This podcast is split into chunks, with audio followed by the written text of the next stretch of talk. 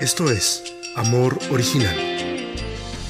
Bienvenidos y bienvenidas a Amor Original. Esta semana es una semana especial para la cristiandad toda, porque recordamos la pasión, la muerte, la resurrección de Jesús. Y durante un par de milenios este hecho, el Mesías crucificado, ha despertado toda clase de reflexiones sobre lo que significa. ¿Tenía que morir Jesús? ¿Era necesaria esa muerte para que el ser humano fuera reconciliado con Dios? Algunas de esas preguntas y cuestionamientos los vimos en la serie Acon, Reimaginar a Dios. ¿Recuerda?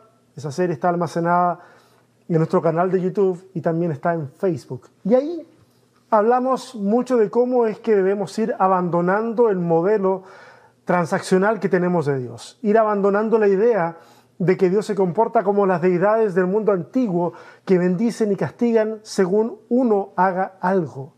Vimos que Dios es libre y siempre ha sido libre para bendecir y perdonar. Aún antes de la muerte de Jesús, el perdón de Dios estaba disponible para todos aquellos que volvieran su corazón de sus malos caminos, de buscar satisfacción egoísta, de ignorar al prójimo. Esa es la predicación de los profetas es la predicación de Juan el Bautista, también es la predicación de Jesús. De las primeras explicaciones que encontramos en el texto bíblico, explicaciones teológicas sobre la muerte de Jesús, la que ofrece Pedro en el día de Pentecostés parece apuntar muy bien a la crudeza de los acontecimientos. Vamos inmediatamente. Hechos capítulo 2, versos del 22 al 24 dice así. Pueblo de Israel, escuchen esto. Jesús de Nazaret fue un hombre acreditado por Dios ante ustedes, con milagros, señales y prodigios, los cuales realizó Dios entre ustedes por medio de él, como bien lo saben. Este fue entregado según el determinado propósito y el previo conocimiento de Dios. Y por medio de gente malvada, ustedes lo mataron, clavándolo en la cruz. Sin embargo, Dios lo resucitó, librándolo de las angustias de la muerte, porque era imposible que la muerte lo mantuviera bajo su dominio. Cosas interesantes que menciona este pasaje. Número uno, menciona a Jesús como un hombre avalado por Dios. ¿Cuál es el aval de Dios en este caso? Milagros, señales, prodigios. Para nosotros, tal vez cristianos del siglo XXI, el aval podría haber sido su enseñanza, sus expresiones de amor, lo que sea. Pero en, la época los profetas eh, se validaban a través de estos elementos, milagros, señales, prodigios. Lo otro que menciona es que esos milagros que obraba Jesús eran producidos por Dios mismo a través de Jesús. También menciona que fue entregado a las autoridades según el propósito y el previo conocimiento de Dios. Lo que de alguna manera está tratando de decir es que la muerte de Jesús no toma por sorpresa a Dios, no es algo que se le salga de las manos. También menciona que los habitantes de Jerusalén lo asesinaron clavándolo en una cruz. Y alguien pudiera decir, oye, pero fueron los romanos en realidad. Sí, es cierto, de hecho el texto dice que, bueno, les llama gente malvada pero ellos actuaron instigados por el sistema religioso que operaba en el templo de Jerusalén. O sea, para Pedro, la responsabilidad intelectual de los hechos es más importante que la mano que ejecuta la sentencia. Y en quinto y último lugar, menciona que Dios rescata a Jesús de la muerte, que es justamente de lo que versa la reflexión de hoy. Ok, uno de los elementos que no debemos, por favor, no debemos perder de vista es que pese a toda la teología y adornos que queramos ponerle encima a este relato crudo, el Jesús crucificado llega a ese lugar no como una serie de eventos virtuosos que lo llevan hasta ese momento de entrega total. No, Él llega a ese lugar como resultado del complot entre un sistema religioso putrefacto y las expectativas mesiánicas incumplidas que provocan la traición. Jesús es asesinado. Su voz es acallada para que nadie más pueda oírla. Su mensaje es silenciado porque causa escosor y hace temblar el sistema político y religioso. Su muerte es un crimen. Todas las explicaciones posteriores, por favor, quiero ser enfático, todas las explicaciones posteriores que busquen explicar el propósito de la muerte de Jesús tienen que abrazar este primer paso. Jesús es un profeta que muere en manos del mismo sistema que en el pasado mató también a otros profetas. Su muerte, no obstante, es diferente a la de los otros profetas. Sí, porque esos mismos discípulos que en otro momento huyeron despavoridos para evitar sufrir el mismo destino de su maestro, ellos tuvieron una experiencia transformadora con el Jesús resucitado y eso les cambió la vida para siempre, al punto de convertirse ellos en una fuerza expansiva que les impulsó a llevar el mensaje del Evangelio de Jesús a expensas de sus propias vidas. La clave de todo este movimiento es la resurrección. Por eso es tan importante hablar del tema y de ahí el título del sermón de hoy. ¿Qué significa creer en la resurrección? Quizás para muchas personas del siglo XXI la resurrección no sea más que un mito, una historia inventada de los cristianos del primer siglo para justificar su fe. Yo personalmente creo que es muchísimo más que eso. Se necesita mucho más que un mito elaborado para impulsar a una generación completa a llevar el mensaje de Jesús por todo el imperio romano y perder la vida en el intento. Quiero dar dos ejemplos para hablar acerca de esto, porque tal vez la resurrección, si bien es una cuestión que leemos e interpretamos de forma sobrenatural, tal vez no sea un fenómeno tan alejado, tal vez sea más cercano de lo que pensamos. Los científicos, físicos y químicos en este caso, citan el principio de Lavoisier, un principio científico que dice que la materia no se destruye, solo se transforma. Dicho de otra manera, rebuscada si tú quieres, lo acepto. Dicho de otra manera, los átomos que conforman tu cuerpo y mi cuerpo han estado entre nosotros desde el inicio del tiempo. Nuestra materia prima, con la que estamos conformados, existía hace millones, ¿qué digo millones? Miles de millones de años antes. De una forma muy poética, si quieres llamarlo así, nosotros también hemos experimentado la resurrección, más de una vez. Hace unos días mi esposa me compartió una noticia muy interesante y se las quiero contar. La historia la noticia decía más o menos así. A principios de los años 2000, un grupo de arqueólogos en Israel encontraron semillas de dátiles en las cercanías del Mar Muerto y también en Masada, la antigua fortaleza de Herodes el Grande. Las semillas fueron examinadas y fueron datadas. Llegaron a la conclusión de que tenían al menos, escúchame bien, al menos 2.000 años de antigüedad. A estas alturas se les podía considerar, bueno, no fosilizadas, no petrificadas, pero carentes de total vida. Simplemente materia orgánica pero inerte. Digo, ¿qué puede quedar de, de vida en una semilla de dos mil años?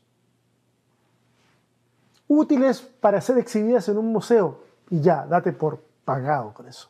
Pero un par de investigadoras no lo pensaron así.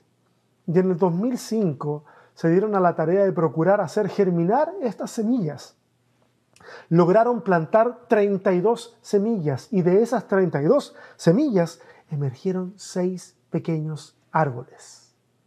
Hace un par de años, en el 2020, plena pandemia, obtuvieron su primera cosecha. Lo que estaba muerto no solo resucitó, además se multiplicó. Semillas del siglo I antes de Cristo alimentaron bocas del siglo XXI. Las semillas encierran un fenómeno extraordinario. Mira, Jesús va a usar la referencia de las semillas, otras semillas, por supuesto. Al hablar de su muerte y de su resurrección, el Evangelio de Juan, capítulo 12, verso 24, va a decir lo siguiente. Va a decir, ciertamente les aseguro que si el grano de trigo no cae en tierra y muere, se queda solo. Pero si muere, produce mucho fruto. Jesús está hablando de su muerte y de su resurrección.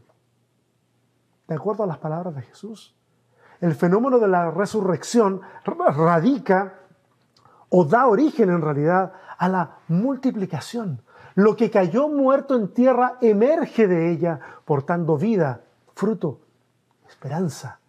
Y es precisamente eso lo que ocurre con Jesús y su mensaje. Este campesino de Nazaret se alza con una palabra que venía directamente de Dios y hoy, dos mil años después, millones y millones de personas han descubierto en el mensaje de Jesús vida abundante. La resurrección, resurrección es mucho más que un dogma de fe. Es la forma en que funciona el reino de los cielos, y no solo en términos religiosos, también en términos personales. Nosotros podemos experimentar el poder de la resurrección también en nuestras vidas hoy. La pregunta que me hice hace un momento sobre las semillas puede aplicar para nosotros, puede aplicar para ti.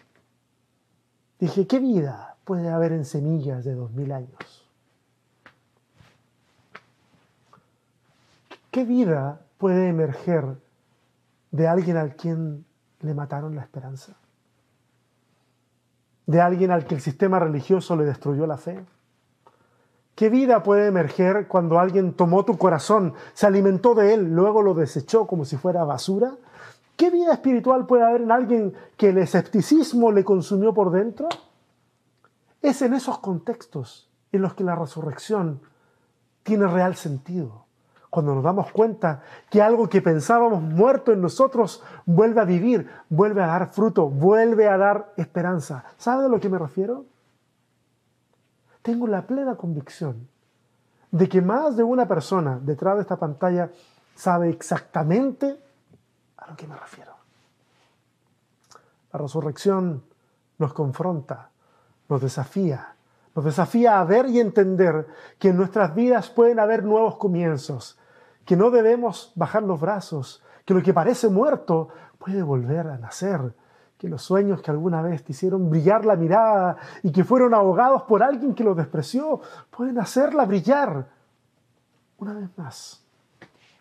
Si nuestro objetivo es ir por la vida intentando probarle científicamente a todo el mundo que Jesús resucitó, entonces Ármate de paciencia y de resignación, porque no tienes los elementos para probar absolutamente nada. Y por favor, no me malentiendas, no solamente no los tienes tú, yo tampoco los tengo.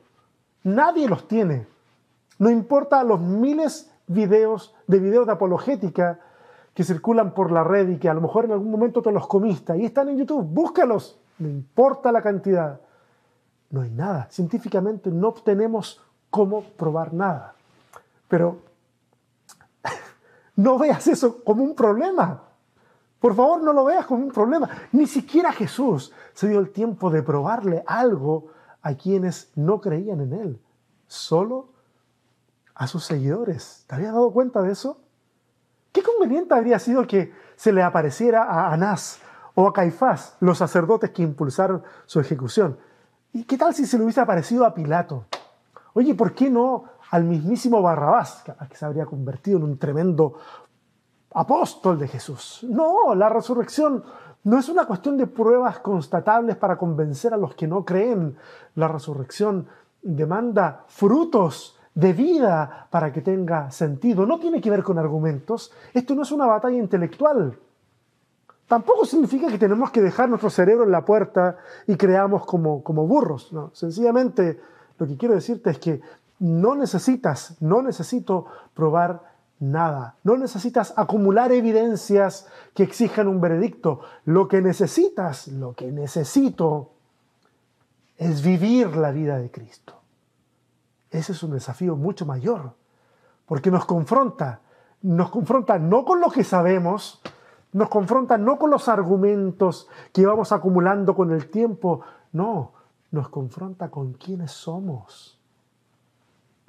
Si nos concentramos en vivir la vida de Cristo, llevar su mensaje de reconciliación, de esperanza, de paz, del amor escandaloso de Dios que recibe a todas y todos en la mesa, si encarnamos la bondad, la generosidad, entonces no necesitamos meter a Jesús en el tubo de ensayo del laboratorio para probar nada. El mensaje transformador del Evangelio será suficiente para vivificarnos y también para vivificar nuestras familias, a nuestros vecinos, a nuestros amigos. Entonces, solo entonces, el milagro de la resurrección deja de ser un dogma que debemos defender y se transforma en una realidad que cambia vidas, familias, comunidades. ¿Qué significa creer en la resurrección? Significa que sí, creemos por fe en el Cristo resucitado, pero significa también que creemos que hasta el día de hoy su mensaje es capaz de transmitir la vida que necesitamos, que tú y yo necesitamos. Significa que el poder de la resurrección sigue vigente para revitalizar lo que otros quisieron matar en nosotros. Significa que como iglesia de Cristo nos comprometemos a vivir el Evangelio de tal manera que la vida de Jesús de Nazaret deje de ser un tema de especulación y el mundo de hoy a repetir el milagro de la resurrección en nosotros.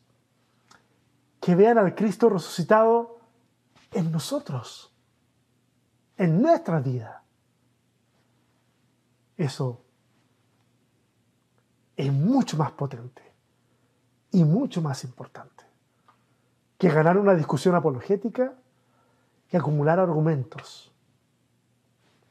Mira, yo quiero invitarles a todas y todos a que ahí en sus casas, junto a sus familias o en la soledad, cualquiera sea el caso, al terminar esta transmisión, quiero invitarles a hacer lo siguiente. En tu casa o al aire libre, quiero invitarte a que alcemos la mirada al cielo, simbolizando nuestra aproximación con lo eterno, comamos nuestro pan lo que tengamos ahí, bebamos nuestra copa y lo hagamos en honor a Él. La invitación es a que tengas tu Eucaristía, sin la mediación de un representante oficial de la religión. Deja que la comunión que exista ahí, en, en tu casa, baste para hacer de ese momento un momento santo, eterno esperanzador, un momento de resurrección. ¿Qué te parece si oramos? Señor, gracias. Gracias. Porque un día como hoy, hace mucho tiempo atrás, algo detonó el corazón de un montón de discípulos temerosos y los transformó en valientes defensores de la fe. La resurrección hizo algo, creó una explosión de tal magnitud que hasta el día de hoy seguimos experimentando sus efectos. Y te damos gracias, Señor. Pero no queremos quedarnos en el dogma, no queremos quedarnos en la conversación, en la discusión, queremos quedarnos en la acción no queremos hablar de la vida de Jesús en el pasado y, cómo es que se puede explicar lógicamente que la resurrección es plausible. Lo que queremos hacer es, es vivir tu vida. Y que la gente pueda ver al Cristo resucitado en nosotros. Que te puedan ver en el mercado, que te puedan ver en las calles, que puedan ver que hay algo distinto que ese poder transformador del Evangelio podamos llevarlo donde, donde se necesita, donde está el necesitado, donde está el angustiado, aquel que necesita consuelo, en esos lugares. Podamos ser buena noticia, podamos ser Evangelio, que ahí, ahí, en nuestros rostros imperfectos, nuestras acciones imperfectas, puedan ver al Cristo resucitado. Muchas gracias Dios por ese desafío que nos aterriza a vivir la vida que tú quieres que vivamos. Muchas gracias. Amén. Amén.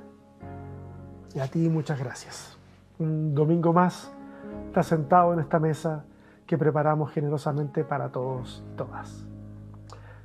Espero de todo corazón que este mensaje te motive a poder vivir el escándalo del Evangelio donde quiera que estés y que tu presencia en un lugar signifique que ese lugar es mejor que antes porque llevas vida, porque llevas la vida de Cristo, porque llevas un mensaje de esperanza, porque puedes crear espacios seguros para más personas. Sí, eso es el Evangelio.